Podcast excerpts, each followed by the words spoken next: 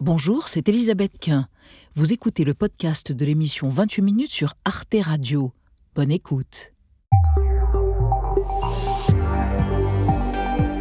Bonsoir, bienvenue dans 28 minutes. On est heureux de vous retrouver. L'actualité du jour, c'est l'Aligo. L'Aligo, symbole de la ruralité, un Aligo en tout cas, servi aujourd'hui pour le lancement de la liste L'Alliance rurale pour les élections européennes, une liste menée par le président de la Fédération nationale des chasseurs, Willy Schren.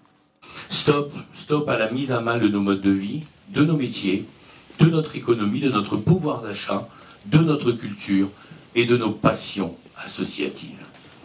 Ce que je veux, ce que nous voulons pour, notre pays, est une, est une ruralité heureuse. La ruralité est-elle vraiment menacée? Les colistiers de l'Alliance rurale vont-ils polariser un peu plus le débat entre France des Côtes de Bœuf et France du quinoa? Qui est le plus à même de défendre la paysannerie, la ruralité, le vivant? Les chasseurs, les écologistes ou les agriculteurs? On en débattra ce soir avant de retrouver Marie Bonissou et Xavier Mauduit. Bonsoir Elisabeth. Et Xavier, ça douille pour les maths et les élèves de maths en France. On peut le dire, hein, l'OCDE vient de publier les résultats de son enquête PISA. Ça concerne les compétences des élèves de 15 ans. Oui, c'est pas Jojo pour la France et c'est l'occasion d'évoquer une autre enquête sur l'enseignement. À la fin du 19e siècle, elle a abouti à une réforme historique. Et vous, Marie, crunch crunch? Oui, une chronique pour ceux qui grignotent entre les repas. Une intelligence artificielle a appris à censurer ces insupportables bruits de bouche que vous faites quand vous mangez des chips. Vous me direz si c'est utile. Parlez pour vous. À tout à l'heure. Et pour commencer, nous recevons Francis Nashbar, qui fut procureur général dans les Ardennes pendant l'affaire Michel Fourniret-Monique Olivier. Il est le magistrat qui a requis et obtenu la perpétuité incompressible pour le pédocriminel et meurtrier Michel Fourniret en 2008. Francis Nashbar publie 15 ans après un récit sur cette expérience alors que se tient en ce moment même un nouveau procès de Monique Olivier à Nanterre. Vous êtes dans 28 minutes, c'est parti.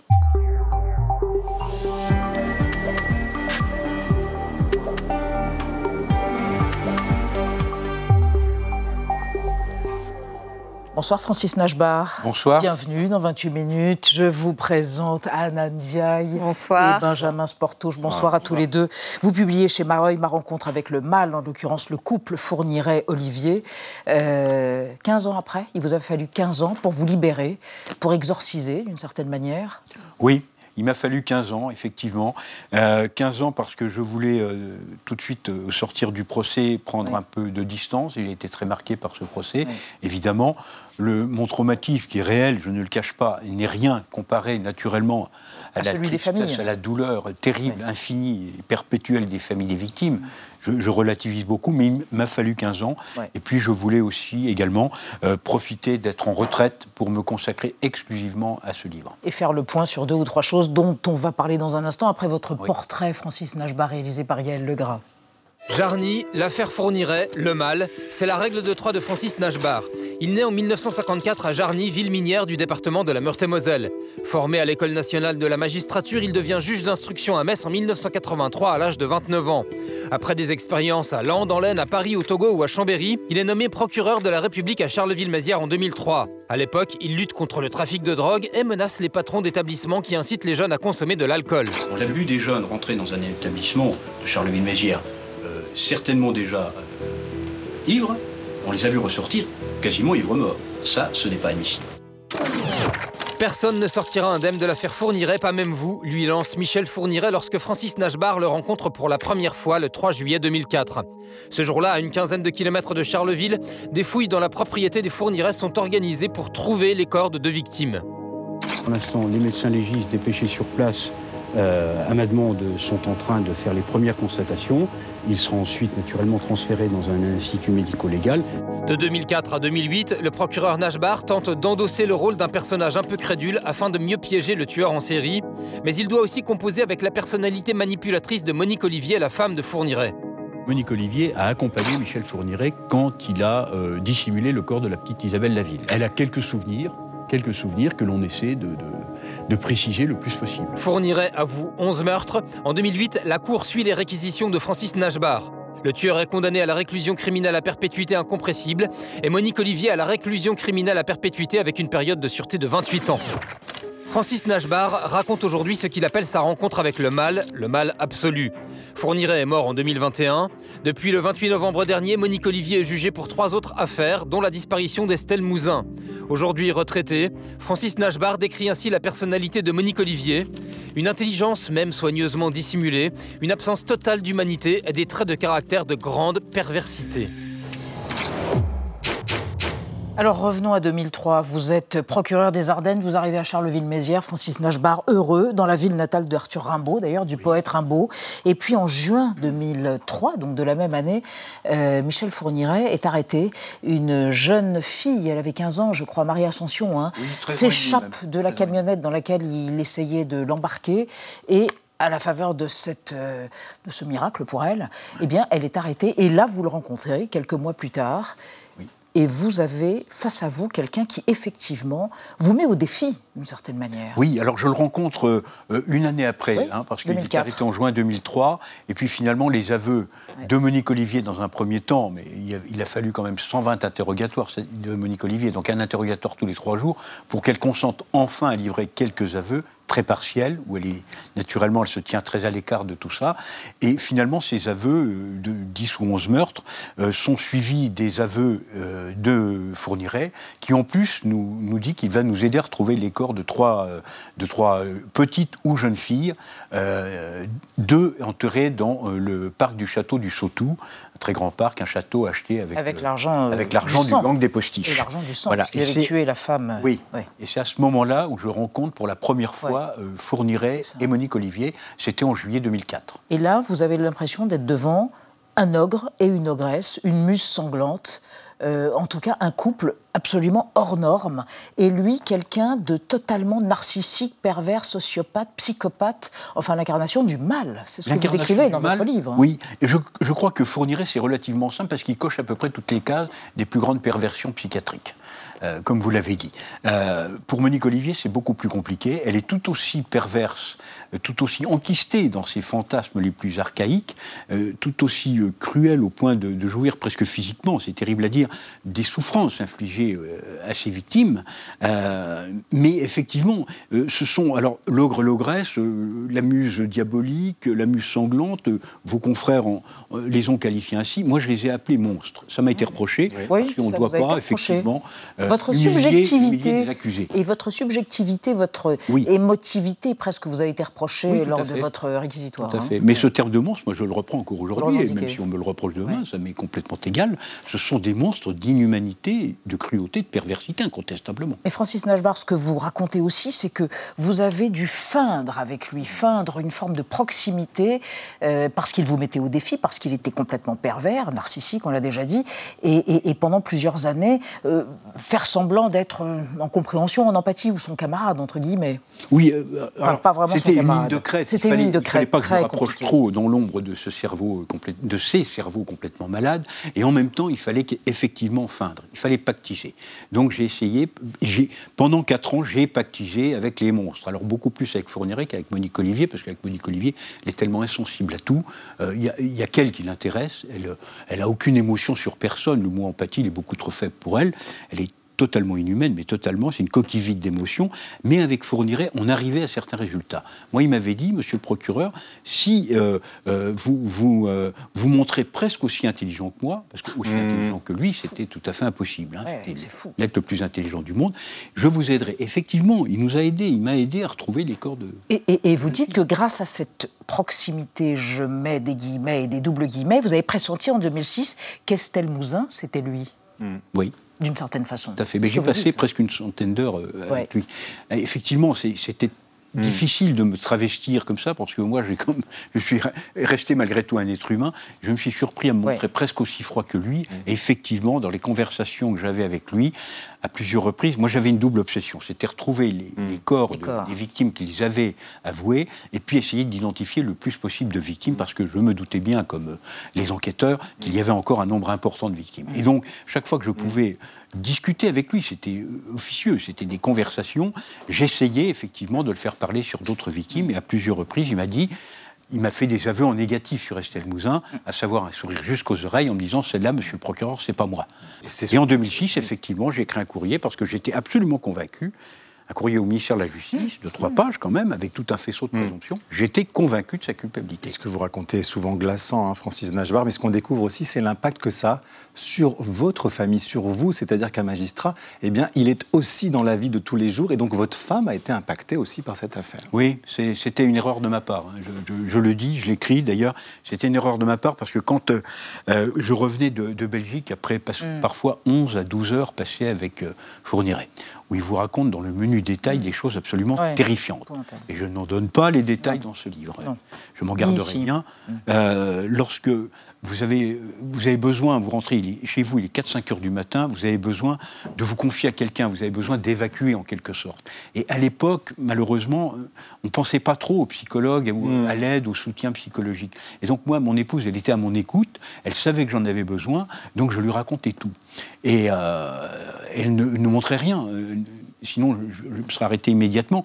Effectivement, euh, après le, le procès, euh, dans Elle les a mois eu besoin de procès, soutien euh, Elle a eu pendant un an un- psycho- besoin d'une psychothérapie. psychothérapie. Je l'ai abîmée à mon insu. Alors, vous évoquez le procès, donc euh, vous avez euh, requis euh, et obtenu la perpétuité incompressible, qui est une peine rarissime. On va en parler avec vous, Francis Najbar, et avec vous, Anna. Oui, c'est la peine la plus lourde du code pénal. On l'appelle aussi perpétuité réelle, ce qui veut dire que la possibilité que le détenu sorte un jour de prison, elle est quasiment impossible, contrairement à la simple perpétuité où après une période de sûreté de 18 à 22 ans, eh bien, le condamné peut bénéficier d'aménagement de sa peine sous certaines conditions.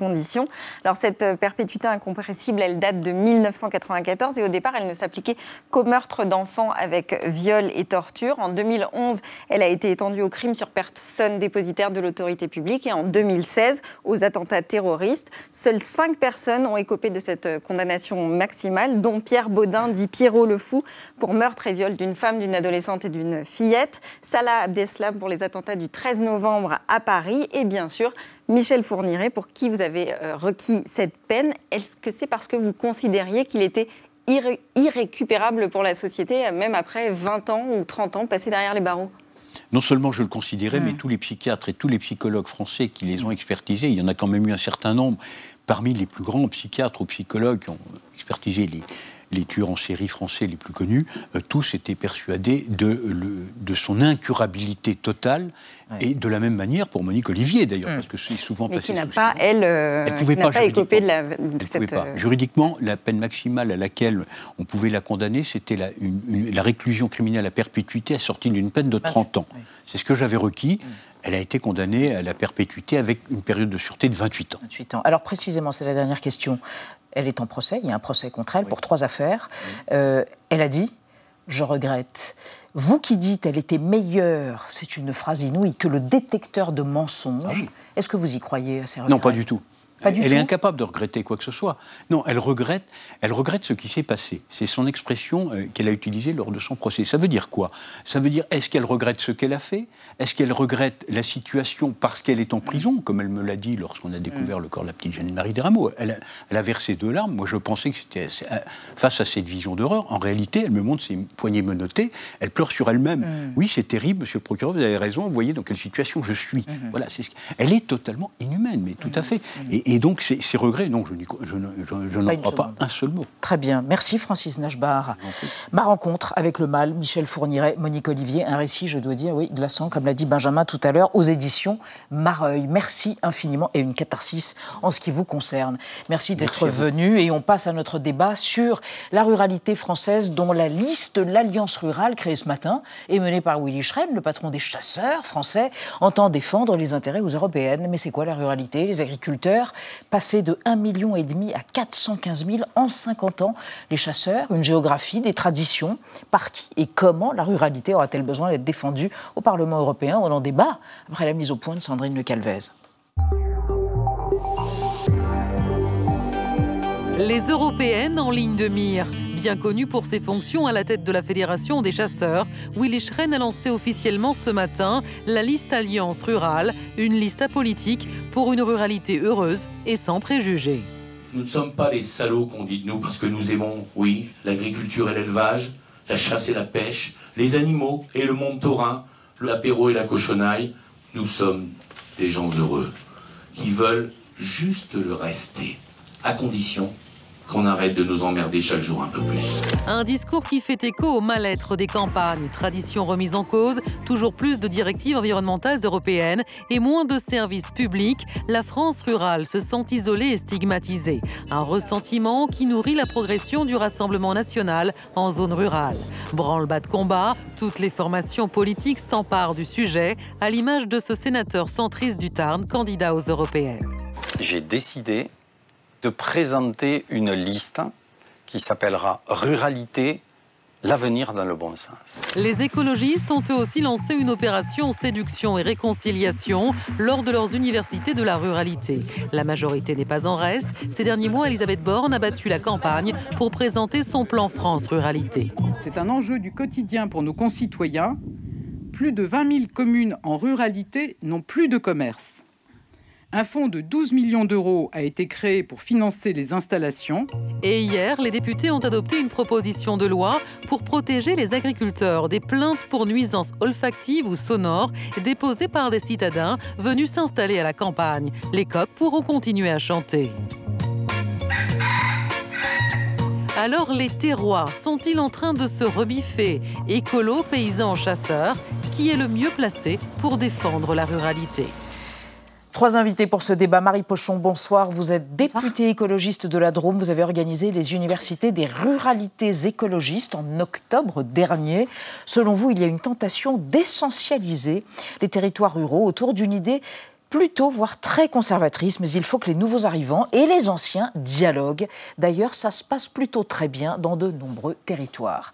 Christiane Lambert, bonsoir madame, vous êtes l'ex-présidente de la FNSEA, je décris cet acronyme, Fédération nationale des syndicats d'exploitants agricoles, et vous êtes dorénavant la présidente du COPA, première organisation syndicale d'agriculteurs en Europe. Hein. C'est celle qui regroupe le plus d'adhérents. Et selon vous, la ruralité se sent aujourd'hui menacée.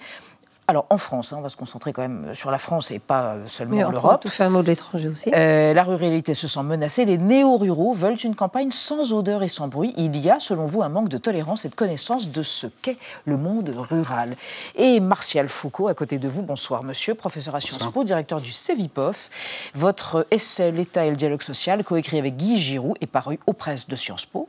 Selon vous, les listes telles que celle d'Alliance rurale prospèrent sur un État en retrait et sur la disparition des services publics, il y a un sentiment de déclassement chez les populations rurales. Et on va démarrer avec le plat du jour. On innove le plat du jour.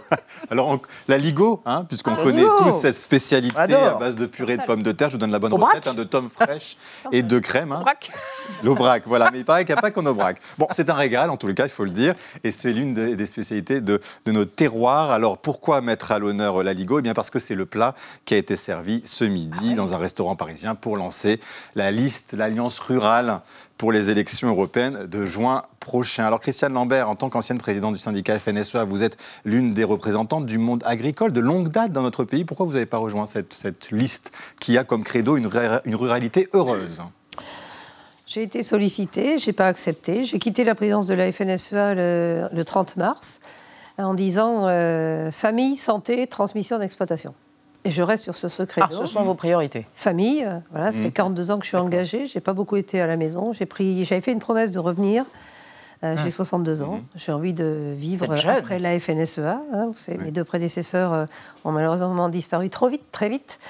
Euh, santé, parce que voilà, être présidente de la FNSEA, c'est hyper euh, stressant, mm. c'est très mobilisateur. Donc rien à voir avec la liste et, les valeurs. Euh, parce que je, on transmet notre exploitation progressivement à deux jeunes agriculteurs et on a envie de bien le faire. Donc rien, à, voir avec. J'ai pas envie de faire de la politique. Quand ah, je vois la politique aujourd'hui. Mais ce credo de ruralité heureuse, ça vous, ça vous parle ou pas vous? Moi, je sais ce qu'est la ruralité. Je sais qu'on y vit bien dans beaucoup d'endroits. Je sais qu'il y a un sentiment de déclassement qui est une réalité, mais je crois qu'on va en parler en France et dans d'autres pays européens. Et ça a donné lieu d'ailleurs aux Pays-Bas à une élection dont vous vous rappelez, hein, une liste euh, agriculteurs, ruralité et citoyens qui a fait un score euh, incroyable. Donc euh, ça veut dire que de temps en temps, les campagnes se soulèvent pour C'était des agriculteurs qui considéraient qu'ils ne voulaient pas qu'on réduise leur cheptel bovin hein, C'était pas que ça. C'est bien sûr qu'il y avait ça, mais il n'y avait pas que ça. Martial Foucault, d'abord, c'est quoi en fait la ruralité? On a toujours du mal à définir ce qu'est la ruralité. On le définit souvent par rapport à la ville. Voilà ce qu'on en dit assez rapidement. Oui, c'est une notion qui, qui, peut se résumer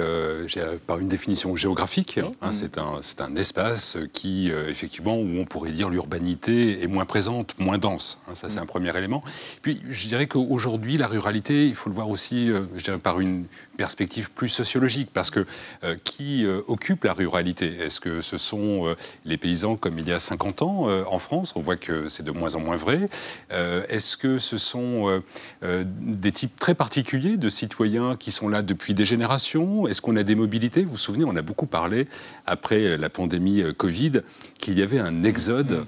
vers, euh, vers les campagnes. Urbain, vers les campagnes. La réalité et les, données de l'INSEE, euh, en ce sens, ont un petit peu été juges de paix. On a observé qu'il n'y avait pas eu un exode aussi important qu'on a bien voulu nous le dire. S'il y a eu exode, il a été éphémère, il a duré quelques mois, et on voit déjà aujourd'hui un certain nombre de personnes qui avaient décidé de quitter des métropoles, s'installer à la campagne, faire marche arrière. Et on voit des transactions. Reviennent en ville, donc absolument. contraire. Donc la ruralité, c'est un ensemble qui est à la fois très très loin, je dirais, du monde euh, des campagnes, très très loin. Hein. Euh, ça ne veut pas dire que l'activité, voilà, ça veut pas dire que l'activité agricole a disparu, mais mm. elle s'est profondément transformée. Et en revanche, on voit effectivement un, déclin démographique dans l'espace des ruralités. Perdu 5 mm. heures, en, 50 ans, euh, deux tiers d'exploitants agricoles. Oui, mais sur les Attention quand même, parce que euh, la, ruralité, on habite dans une commune rurale, c'était une commune de moins de 2000 habitants. Mm. Moins de 2000 habitants, une commune de moins de 2000 habitants. Donc, il y a, dans 2000 habitants, il y a des services publics, mm. il y a plein de communes qui ont moins que 2000. Elle, c'est le rural profond. Mais le rural, par exemple, en Ille-et-Vilaine, en Bretagne ou même à Angers, en Pays de la Loire, c'est pas la même chose que le rural dans le Cantal, qui est mon département d'origine. Il y a une densité, un tissu où il n'y a pas. Et le rural profond, que l'on appelle, qui est loin des centres urbains, des centres de décision, des services, des lieux de loisirs pour les enfants, où les épouses ont du mal à venir s'installer pour rejoindre un conjoint qu'un qu'ils soient médecins, vétérinaires ou agriculteurs. Là, il y a une vraie D'accord. Et je suis à peine d'accord pour dire qu'il y a un mouvement de retour. On va y revenir. Il y a beaucoup de gens qui sont Christiane Lambert, Christiane Lambert. On, pardon, on va y revenir, mais Marie Pochon. C'est vrai qu'il y a toujours eu une opposition entre ville et campagne. Comment vous le ressentez, vous, sur le terrain, cette, ce concept de ruralité? Ben, mettre la ruralité au singulier, euh, je crois que déjà c'est une, une, erreur d'analyse, effectivement, puisqu'il y a autant de territoires ruraux euh, que, comporte notre pays. Euh, et, et, à chaque fois, les réalités sont très très différentes. vous le disiez justement à l'instant, mais il y, y, a des territoires ruraux qui sont très attractifs, d'autres qui sont en perte démographique, effectivement. et moi, typiquement, je suis élue sur un territoire donc de la Drôme, une des plus grandes circonscriptions de France, avec des réalités très diverses par ailleurs dans ce territoire-là. Euh, mais où il y a une attractivité depuis des années, où depuis euh, des dizaines d'années, euh, plein de personnes sont venues s'installer et ont, et ont transformé le territoire aussi pour, pour le mieux. on crée des solidarités, on recrée des mmh. services publics, on ramenait des enfants dans les classes pour garder les classes ouvertes. toutes ces batailles-là qui, en fait, sont en train de jouer sur cette question de, du sentiment de, déclassement ou du sentiment d'abandon. Du sentiment d'abandon, mmh. du fait que en territoire rural, souvent, on se sent un peu moins considéré euh, que dans les territoires urbains et on se sent un peu moins considéré par cette promesse républicaine qui pour autant devrait être présente partout. Et c'est là la bataille. Moi, à mon sens, la bataille, c'est pas celle du rural contre l'urbain, euh, c'est celle de la réduction de la fracture territoriale et de mettre les mêmes ambitions, les mêmes moyens sur les territoires ruraux que l'on en met en ville. Alors, vous allez réagir dans un instant, mais on va évoquer d'abord avec Anna, euh, du point de vue des agriculteurs, des paysans ou des ruraux, ce qui les menace. Oui, en tout cas, ça s'affiche sur des panneaux. Regardez celui-ci. Euh, bienvenue à Sainte-Flève-des-Loups, donc en Vendée, un charmant village de 2600 âmes, pardon. Et ici, le maire a eu euh, bah, la bonne idée de rappeler aux nouveaux arrivants à l'entrée du village que les coqs chantent, les cloches sonnent et qu'il y a même des loups. Et puis, si ça ne convient pas, eh bien, passez votre chemin. Dans un autre endroit maintenant, sur le plateau de l'Aubac, l'Aubrac, regardez cette affiche, Laissez péter nos vaches, une affiche qui a été posée par des paysans révoltés par le projet de protection des prairies. Et là, c'est un panneau de commune qu'il est assez difficile de lire à l'envers. Et vous allez voir que derrière cette mise en scène qui est devenue virale un petit peu partout en France, en Bretagne, dans le Nord, etc., il y a des agriculteurs en colère qui veulent alerter l'opinion. Avec leur slogan On marche sur la tête, la FNSEA et les jeunes agriculteurs dénoncent les incohérences du gouvernement. La liste des griefs est longue, mais entre autres, il y a les aides européennes qui tardent à être versées depuis qu'elles sont sous la compétence des conseils régionaux. Il y a le manque de moyens pour mener euh, la transition écologique ou encore le prix du gazole agricole qui augmente. Et surtout, les agriculteurs, eh bien, ils réclament une politique qui soit claire, lisible, cohérente de la part du gouvernement et qui ne les mette pas en difficulté. Euh, Marie Pochon, est-ce que vous vous sentez visée en tant qu'écologiste par les panneaux de ces agriculteurs? Qu'on a souvent tendance à opposer les écologistes et les agriculteurs. Oui, mais je crois qu'il y, y, a beaucoup d'attaques venant de toutes ces listes par ailleurs qui ont été mentionnées en début d'émission, euh, qui vont pas en défense de la ruralité, mais qui vont contre l'écologie, disons-le assez clairement. Et donc effectivement, là, dans les revendications qui étaient portées par les, euh, par les jeunes agriculteurs et la FNSEA, je crois que ça comportait aussi les 4% de jachère euh, ou les objectifs euh, de, de baisse euh, des intrants phytosanitaires, mmh. notamment. Et donc c'est aussi une bataille contre les, les, les normes, les mesures écologiques euh, qui doivent s'appliquer à toutes et tous, mais aussi au secteur agricole. Et c'est une ambition, euh, bien évidemment, pour euh, le, le, bien vivre de chacun et chacune, pour les futures générations, pour la qualité de l'eau, pour la qualité de notre alimentation, mais aussi pour la pérennité de notre agriculture euh, elle-même. Aujourd'hui, on vit dans un moment où on sait que les pollinisateurs pourraient disparaître d'ici à la fin du siècle, 60% des, des, oiseaux des champs ont disparu depuis 40 ans, on voit les effets des changements climatiques, et les agriculteurs sont les premiers à faire face, en réalité, à l'ensemble de ces changements-là. Donc la transition, elle doit s'engager aussi. Mais oui, ça demande des moyens et ça demande d'engager très clairement l'ambition et la transition agricole euh, également. Alors, euh, Christiane Lambert, quand vous entendez Marie Pochon parler de cette transition écolo de l'agriculture, qu'est-ce que ça vous inspire? Est-ce que vous avez l'impression qu'elle ne comprend pas les enjeux euh, que vous traversez Non, mais la, la, la transition, elle est déjà engagée. Aujourd'hui, en France, on produit un litre de lait avec 23% d'émissions de gaz à effet de serre en moins qu'il y a 15 ans. On a réduit les émissions de gaz à effet de serre de l'agriculture de 8% en 15 ans. On a réduit les intrants On a réduit les antibiotiques en élevage de 41% mmh. et encore en 2022 par rapport à 2021. Donc on a engagé ces transitions. Ce que dénoncent les agriculteurs, c'est des réglementations franco-françaises qui nous mettent en distorsion de concurrence par rapport à d'autres pays européens, mmh. alors qu'on est dans le même espace commercial. Nous sommes dans un marché unique, mmh. il faut des règles uniques. Or, la France est imposée mmh. parce qu'il y a eu beaucoup de militantisme, y compris violent parfois, hein, pour interdire telle chose, telle chose, etc. Ça, c'est être violente aussi. Vous faites allusion à quoi? Ben, Sainte-Soline, ah, par exemple, les intrusions dans les élevages, euh, les gens qui vont se faire justice eux-mêmes en disant « moi, je vais vous dire quel type d'élevage il faut ». Franchement, euh, non, la France se tire une balle dans le pied. Aujourd'hui, on peut, le, le, département du Morbihan, qui est le premier département en production de volailles, oui. n'a pas installé un seul jeune agriculteur dans cette production. On importe de plus en plus de volailles venant d'ailleurs, Pologne, Ukraine, ailleurs, ouais. et nos enfants mangent dans les cantines des poulets qu'on n'a pas le droit de produire Marie en France. Est-ce que vous oui. trouvez que ça, c'est normal Donc c'est ça alors, on va poser la question à Marie Pojon, mais c'est vrai oui. qu'on a du mal, on se dit, mais les écolos devraient être les premiers à bien s'entendre avec les agriculteurs, et mais on, on sent une bien opposition. avec plein d'agriculteurs. Après, il y, a des, il y, a différents syndicats agricoles par ailleurs, il y a, différents il y a, il y a la Confédération paysanne, il n'y a pas représenté par ces actions-là, et il y, a, il y, a, plein de monde agricole, et il y a plein de modèles agricoles. Et il y en a plein qui se battent effectivement pour avoir plus d'ambition, et que cette ambition s'applique à, à, toutes et tous au niveau européen, et nous on se bagarre au niveau européen, aux européennes on portera ce projet-là pour effectivement, par exemple, transformer la PAC pour qu'elle devienne un véritable mais levier de transition vous, écologique. Les, en, ce à quoi s'oppose les, les écolos, les écolos sont pas en défense de la ruralité. Pas pour moi, parlez pour vous. Je, ah, suis là pour parler de la Vous avez parlé aussi des écologistes, donc je me permets. Non, mais alors, Confédération paysanne, en l'occurrence, il n'y a plus aucun département qui l'a choisi, sauf Mayotte. Donc il y a un moment, il y a un rejet aussi de ce qu'elle porte. Il faut le regarder. Et les alliances entre la Confédération paysanne et les écologistes les plus ultras, peut-être pas vous, je vous connais pas suffisamment pour le dire, mais les écologistes les plus ultras qui demandent des trucs absolument invraisemblables mais qui emmène notre pays vers moins de production. Donc une inflation plus élevée, moins de production, moins d'agriculteurs, il y aura d'autres conséquences. En fait, la baisse de la production, elle a été organisée par les syndicats majoritaires depuis des années et des années. Aujourd'hui, on n'a jamais eu atteint un tel niveau d'endettement pour les agriculteurs qu'aujourd'hui, c'est 200 000 euros d'endettement moyen. Ça veut rien dire. Ça veut rien dire. Ça... On est aujourd'hui dans une situation où effectivement voilà. on a peu d'agriculteurs. Michel Foucault, euh, Martial Foucault, pardon, eh, eh, oui, en arbitre. C'est l'illustration de la rupture. Eh ben, alors, alors, des slogans qui sont archi faux, mais comme le dit chacun non, c'est pas une réalité. C'est faux, c'est archi faux, pardon. Attendez, Attendez on, on, ne, on, ne s'entend plus. Martial Foucault, et, euh, on sent une incompréhension. Comment vous l'expliquez il y a plusieurs éléments, et moi je ne veux surtout pas être le, le, le juge de paix euh, d'une, en fait, d'une discussion qui euh, oui. qui, qui est pas euh, qui est pas nouvelle. Qui date pas de maintenant. parce qu'en en fait, il y a à la fois un enjeu économique Hein, c'est un modèle euh, Mhm. économique. Et est-ce que c'est un- une agriculture exportatrice ou une agriculture euh, importatrice Euh, On a ce sujet euh, qui est revenu dans le débat La public. souveraineté alimentaire, La souveraineté c'est un alimentaire, sujet qui revient, Même euh, d'une certaine manière une souveraineté industrielle, hein, parce que quand on parle de l'industrie Mhm. agroalimentaire, il faut aussi évoquer ce point. Et puis, je dirais que ça, ça illustre, et, et je, je, je vous en fais absolument pas grief, mais ça illustre aussi euh, comment certains sujets dans notre société sont devenus extrêmement polarisants. polarisants. Et, et on le voit dans, euh, dans l'espace euh, politique, au moment d'élection, lorsque on interroge, nous les électeurs euh, au CEVIPOF, sur, ce- sur cette manière de polariser. La polarisation, c'est j'aime ou j'aime pas. Et euh, re- retrouver une position médiane est très compliqué.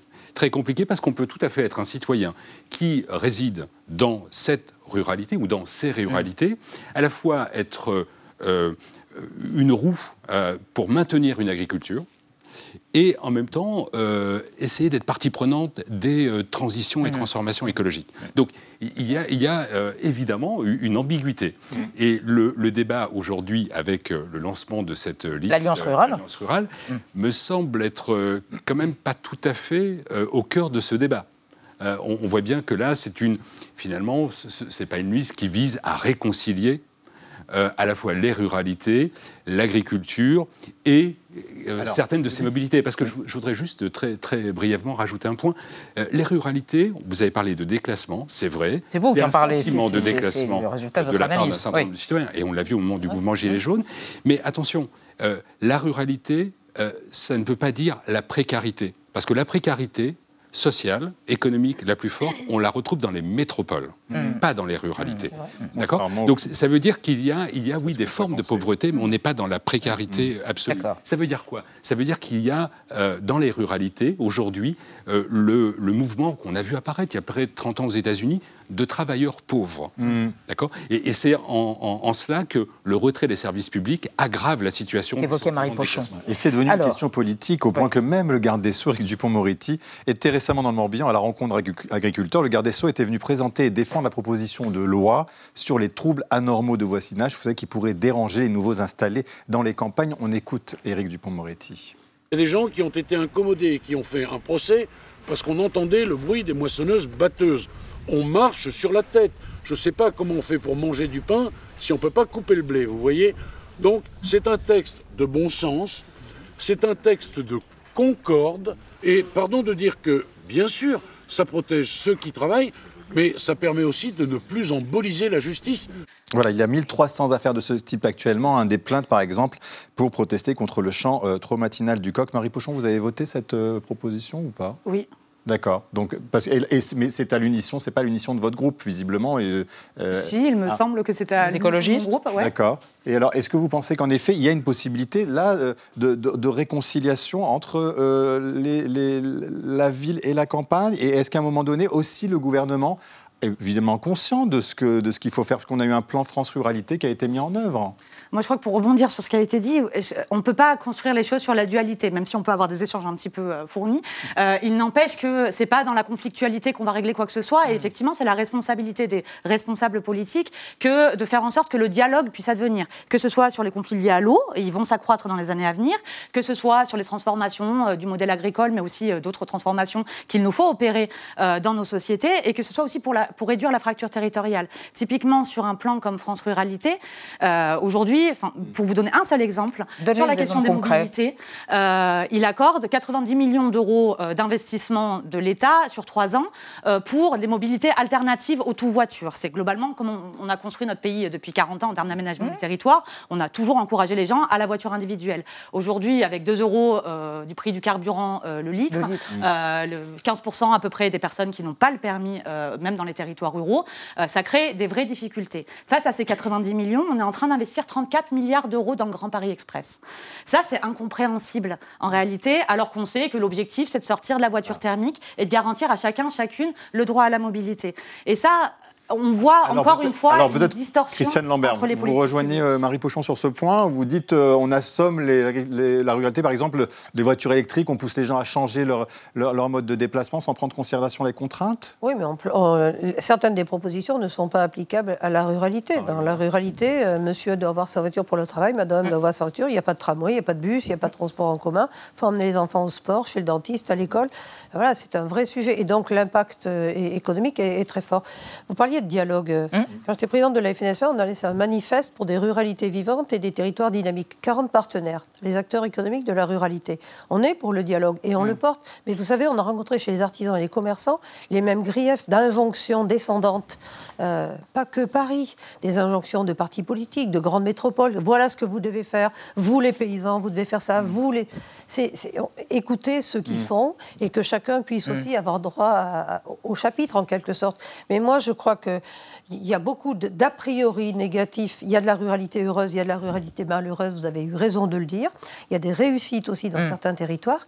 Et puis, euh, oui, l'agriculture est en train d'opérer une mutation énorme, mais à quel autre secteur on demande à la fois de produire l'alimentation accessible, de faire les transitions, d'occuper les territoires? Franchement, il y a très peu d'autres secteurs à qui on demande autant, sous les critiques permanentes et des phrases à la noix qui veulent rien Ah, dire. Il n'y a jamais eu autant d'endettement. Pardon, c'est totalement faux. Il y a des chiffres qui parlent. Grâce aux États généraux de l'alimentation, il y a eu une amélioration du revenu Christiane des Lambert. agriculteurs sur les deux dernières années. Et Hmm. dites-moi, et dites-moi, il y a des agriculteurs heureux, heureusement. Hmm. Parce que sinon, Willy. Schren euh, emploie cette expression de la ruralité heureuse. Non, mais moi, je Euh, parle à des agriculteurs. À, à ce propos, à ce propos, euh, Martial Foucault, une question politique. Le RN, euh, en 2022, a fait des gros scores dans les, ce qu'on appelle les zones rurales. Est-ce que le lancement de l'Alliance rurale, avec des valeurs très traditionnalistes, euh, absolument incarnées et revendiquées par Willy Schren, c'est une manière de lutter contre le, le- le RN, selon vous, sur un plan politique hein Oui, alors c'est- vrai qu'en 2022, au premier tour, Marine Le Pen est arrivée en tête dans près de 20 000 communes sur Mmh, 35 000. mmh. Donc c'est un score, où c'est vrai que quand on voit une carte, on se dit, mais c'est la candidate de la ruralité. Bon. Quand on regarde plus précisément, euh, on, on observe que cette ruralité, euh, on l'a dit hein, tout à l'heure, elle est plurielle. Donc pour la prochaine campagne européenne, euh, l'arrivée de cette nouvelle liste, et peut-être qu'il y en aura d'autres hein, qui revendiqueront euh, et qui essaieront de, de, de, de secouer le totem de la ruralité. Ça n'a pas toujours très très bien fonctionné dans les histoires des élections européennes. On en discutait avant, il faut remonter à 1999 pour voir euh, cette liste euh, conduite par Jean Saint-Josse obtenir 7%. Euh, Aujourd'hui, ce n'est pas le sujet dans cette campagne européenne. Enfin, on pourrait espérer que la ruralité soit un thème majeur, mais ce thème ne va pas structurer la campagne des élections européennes. Ce qui va la structurer, c'est peut-être davantage la question du modèle agricole, la question des transitions écologiques. Donc, euh, à qui, euh, à profite, du à qui poids profitera cette, euh, contraintes. cette liste Je pense que dans l'histoire, allez, on va dire euh, courte des 60 dernières années, euh, en général, le monde agricole et le monde rural euh, votaient euh, davantage pour les listes de droite. D'accord? C- C'est moins vrai aujourd'hui parce que le RN a supplanté les listes de droite. Donc on peut imaginer que l'arrivée de cette liste va grignoter quelques voix probablement au Rassemblement national, un petit peu à la droite. Et voilà, mais euh, encore une fois, c'est trop tôt pour savoir quelle va être la percée de cette liste. Donc à suivre, hein. on a le temps, c'est en juin les élections européennes. Merci en tout cas à tous les trois d'avoir accepté de venir débattre autour de notre question du jour sur la ruralité, ses menaces et qui la défend au mieux. Euh, on reste dans l'actualité avec Marie Bonisseau et Xavier Mauduit. La parution de la nouvelle enquête PISA sur les performances des élèves, eh bien la France a mal à ses maths. Et on va parler de la création d'une appli pour réduire, non mais c'est dingue, le bruit de la masticrunchisation quand vous mangez des chips. Il y a des gens qui veulent qu'on les entende plus du tout. Enfin bon, bref, c'est absurde. Mais d'abord, le mot vedette du jour par Thibault Nolte. Ce soir, yoga tantrique suite à l'interpellation d'un gourou, le gourou d'une secte, c'est entendu. La pratique du yoga tantrique. Yoga tantrique. La fédération de yoga tantrique. Qu'est-ce que ça veut dire? Exactement ce que ça dit. Merci de m'en dire un peu plus. Entendu. La vie secrète des mots vedettes. Yoga tantrique, composé des mots union et règle en sanskrit, langue littéraire indienne, désigne une pratique spirituelle ancestrale hindouiste, puis taoïste, puis bouddhique, arrivée en Occident au 19e siècle sous le nom de tantrisme et souvent galvaudée en yoga du sexe. Le chef d'une secte internationale de yoga tantrique vient d'être arrêté près de Paris.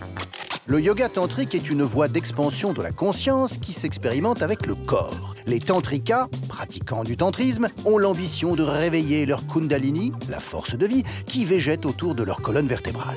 Leurs outils sont la danse, la respiration, la méditation, les postures et les massages, y compris en version olé olé. De la libération de l'énergie sexuelle à l'esclavagisme sexuel, il n'y a qu'un patachon. Le gourou Ketar de la Fédération de Yoga Atman présente dans une trentaine de pays. Le vieux libidineux est poursuivi avec 40 autres pour traite de personnes, séquestration en bande organisée, abus de faiblesse en bande organisée par des membres d'une secte. Yogi roumain de 71 ans, ex-plombier, condamné sous Ceausescu pour diffusion de matériel porno, interné en HP, idées phobiques, mystico-religieuses et érotiques, il fonde son futur empire du yoga tantrique en 1990 avec culte de la personnalité et orgie en son honneur, suivi de poursuites pour traite humaine et viol sur mineurs avant l'exil politique en Suède. Après 20 ans d'une litanie de déboires judiciaires transcontinentaux, dont une notice rouge Interpol, le caïd du tantrisme, qui risque 30 ans de prison, avait choisi Paris et sa région pour stimuler la Kundalini raplapla de jeunes européennes. L'une d'elles a détaillé Il a uriné dans ma bouche et j'ai fait de même.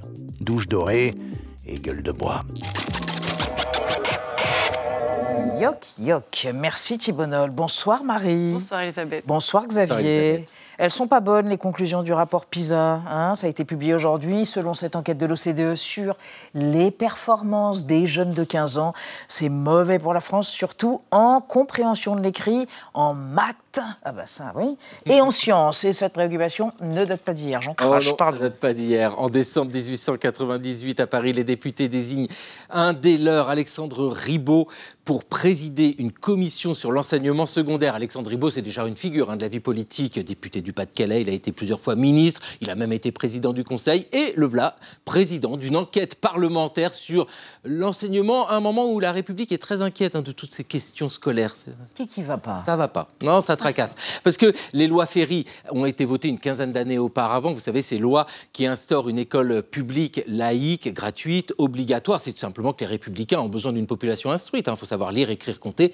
Tout simplement pour que la démocratie fonctionne. Non, ce qui inquiète, c'est que cette école de la République ne connaît pas le succès attendu face à l'enseignement privé bien souvent catholique et aux yeux des républicains les plus durs et réactionnaires et même anti-républicains. Vous savez, beaucoup de tensions parce que c'est la période de l'affaire Dreyfus, là, donc la France se déchire, il faut une réforme. Alors, la commission, eh bien, va interroger les spécialistes, des professeurs, aux inspecteurs. C'est une enquête vraiment remarquable qui conduit à une réforme, un peu plus tard, il faut attendre 4 ans, en 1902. Qu'est-ce qui change? Alors, cette réforme définit les filières, elle réorganise le lycée. Rappelons que c'est un lycée qui est alors pour les garçons, un lycée qui concerne plutôt les garçons des milieux aisés. Et surtout, dans cette réforme, il y a une rupture avec le système en place euh, depuis le début du 19e siècle, depuis le temps de Napoléon, où les humanités classiques étaient toujours mises à l'honneur, principalement avec le latin. Vous voyez, dans ce système-là, les mathématiques, c'est bien gentil, c'est sympa pour faire les comptes ou alors pour faire la guerre, hein, parce que les artilleurs, eh oui, ils ont besoin de calculer les angles. Non, avec cette réforme, ce sont les sciences qui sont mises en avant également les langues vivantes. Donc désormais, les élèves ont tout en main pour avoir la bosse des maths. Bon, bah, faut juste qu'ils bossent. Et voilà, logique. Et ben allez, encore au boulot, les marmots. Euh, où sont vos chips? Allez, voilà Sortez vos chips, Marie Ben, Non mais... Ah donc vous gardiez en équilibre votre boîte de chips depuis tout à l'heure. Eh, parce que fini les bruits de bouche Oui, oui, oui. Eh ben mettez-en une dans la bouche, C'est Xavier le futur. On va commencer par une petite démonstration. voulez bien. sûr. Démonstration Écoutez bien, écoutez bien, Xavier. Est-ce que c'est un bruit qui vous plaît? Moi, ça me dégoûte personnellement. Oui, moi aussi. Oui, voilà, on est tous d'accord. Voilà. Mais Il y a une grande marque de chips américaine qui a publié un sondage euh, fait maison et qui nous dit que 90% des Américains qui jouent aux jeux vidéo adorent grignoter en jouant. Mais un tiers d'entre eux se disent gênés et ils joueraient moins bien aux jeux vidéo euh, quand ils entendent quelqu'un à côté d'eux en train de croquer euh, un chips. En anglais, le verbe est super, c'est to crunch. Or, un gamer, hein, quelqu'un qui joue aux jeux vidéo, c'est rarement seul. On joue souvent en réseau. Chacun a son petit micro. On va discuter pendant toute la partie euh, avec ses camarades de jeu. La bouche ouverte et la Voilà, chips. ouais, exactement. tu Et donc, si quelqu'un se met à chipser, Mhm. à croquer, et puis tout le monde va, va avoir le bruit les oreilles. crunch dans son casque. Plus maintenant, on n'arrête plus le, le progrès. Un petit logiciel a été créé par cette fameuse marque de chips, comme c'est malin, euh, pour couper. Alors en fait, ça coupe le micro automatiquement dès qu'on détecte un bruit de chips. Et ça, on va remettre en marche le micro quand vous vous remettez à parler normalement. Comme si vous dites GG, qui veut dire good game. C'est un langage de, voilà, de jeu vidéo. De gamer. Est-ce que c'est magique? Pas du tout. C'est évidemment encore un coup de l'intelligence artificielle. Cette marque de chips euh, a demandé à 500 volontaires. Je parce que vous vous forcez à pas la dire. Elle est Vous avez vu Bravo. Je fais attention, hein, Ouais, parce que j'en parle beaucoup. Donc 500 volontaires auraient croqué euh, chacun dans 10 chips, ce qui aurait créé une base de données sonores de 5000 crunch, euh, et ce qui a permis à une intelligence artificielle de s'entraîner ainsi à détecter tous les petits types de, de crunch pour les censurer. Ça marche extrêmement bien, peut-on lire dans certains magazines spécialisés dans les jeux vidéo. Ils l'ont testé pour nous. Moi, je déteste les chips, donc je n'ai pas fait ce travail journalistique. En revanche, je me contenterai de constater donc les progrès quotidiens de cette intelligence artificielle en termes de silence et de censure, parce que c'est de ça, en fait, qu'on parle. Pendant que certains suppriment délicatement euh, leur bruit de bouche, d'autres, en Russie, par exemple, est-ce que vous connaissez Roskomnadzor Je le prononce très mal, c'est l'agence de supervision de l'Internet russe. C'est le gendarme. Narendra Modi, le Premier ministre indien, le Parti communiste chinois, au total 22 gouvernements dans le monde, utilisent l'intelligence artificielle pour censurer de plus en plus efficacement leurs citoyens. En fait, ils apprennent aux machines à repérer de façon très précise, très rapide et très large, on peut aller voir partout, euh, n'importe quel mot, une image ou une vidéo qu'on va, euh, qui va nous gêner, qui va gêner euh, le gouvernement. Donc ce sont des contenus qui vont être automatiquement supprimés. Ça va beaucoup plus vite qu'avant, quand on avait un vieux censeur derrière son bureau avec ses ciseaux. C'est supprimé aussi vite qu'un crunch. C'est dans le dernier rapport, si ça vous intéresse, d'une ONG américaine qui s'appelle Freedom House et qui écrit noir sur blanc. Aujourd'hui, le problème, c'est que ces systèmes automatisés, ces intelligences artificielles, ce sont elles qui modèrent Internet et les dictateurs les adorent. Pourquoi?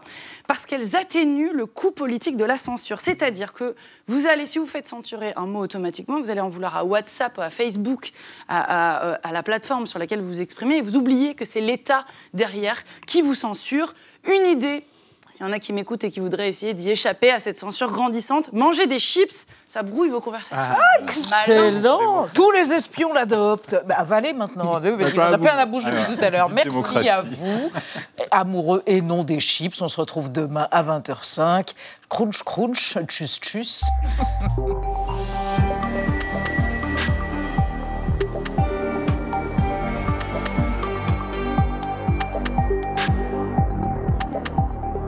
Retrouvez le podcast de 28 minutes sur toutes les plateformes de podcast et sur arteradio.com. Et pour soutenir l'émission, abonnez-vous, commentez, critiquez, mettez des étoiles et partagez le podcast avec vos proches.